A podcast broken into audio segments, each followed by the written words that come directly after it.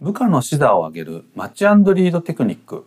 ということで今回は情報提供させていただきたいと思います。えー、部下と上司のコミュニケーションがうまくいかないのはなぜなんでしょうかということなんですけどもまあ一言で言うとですね視座が違うから、ね。えー、視座の高さがですね一般的にはやっぱり役職が高い方は視座は高い、えー、それに比べて、まあ、部下の方っていうのはどうしてもこう低くなりがちな傾向があるわけですね。えー、視座の違う視座の高さが違うということはどのことが起きるかというとですねまず、えー、見えている視野が違うわけですね、えー、見えてる範囲が違うわけですね。ですからなかなか視点が合わなくて、えー、あるいは部下の立場からすると気づかないことというのが往々にしてまああるということなんですね。ですから例えば皆様上司の立場で見た時にあ彼はちょっと視座が低いなと思った時に是非こう使っていただきたいテクニックを今回はご紹介をしたいということなんですね。それがあマッチリードテクニック、ね、相手に合わせて導くということなんですね。ですからステップは2つですね。えー、1つ目がマッチそして2つ目がリードということです。ねえー、1つ目マッチなんですけれども部下の視座までこちらから降りていって相手の意見を受け止める、ねえー、受け止めるっていうのは受容するということですねすなわち相手の話を聞くときに評価をしないということですね。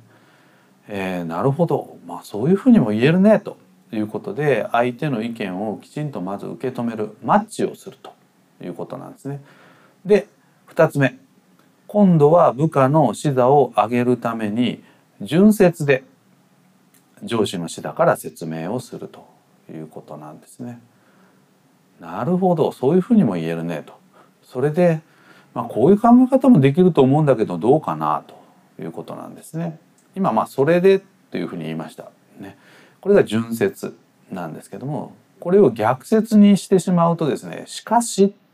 とかね「だけど」っていう言葉で受けるとなかなか相手はこちらの意見を受け入れがたいわけなんですね。ただこれはですね順説で言おうが逆説で言おうが実は後ろの言葉っていうのは実は変わらないですね。えー、しかしこういう考え方もできると思うんだけどどうかなっていうのとまあそれで、まあ、こういう考え方もできると思うんだけどどうかなどちらも実はつながるんですね。ただ相手の立場から言うと順説で言われた方が押し付けられた感がなくてですね受け入れられやすいということなんですね。ですから実はこの順接というのが一つポイントになってくるかなというふうに思いますですね。ですからついつい逆説で言いたくなりがちなんですけれどもそこをぐっとこらえてですね相手の意見を受け止めながら、まあ、こちらの考えを主張すると。是非そういうコミュニケーションの習慣を身につけていただけるといいんではないかなということですね。でこの部下の指導を上げるというのはやっぱり日頃の OJT でですねやっぱり意識的に粘り強くやる必要があるんではないかなとあの1回2回やっただけではですねなかなかうまく伝わりませんのでねただ中長期的に見ていくとですね部下の指導がもし上がったとするならばこちらからの仕事を任せやすくなりますよねということですね。すなわち私たち自身の仕事がまあ楽になりますね。プレイヤーの側面の仕事をできる限り減らして自分自身はマネジメントに専念できます。で部下育成の要諦というのはこういうところにありますのでね是非皆様ご自身でこういうコミュニケーションの、まあ、テクニックといったらなんですけどね、えー、そういったところぜひ身につけていただいて部下育成に生かしていただければというふうに思いますね。以上部下の指導を上げるマッチリードテクニックということで情報提供させていただきました。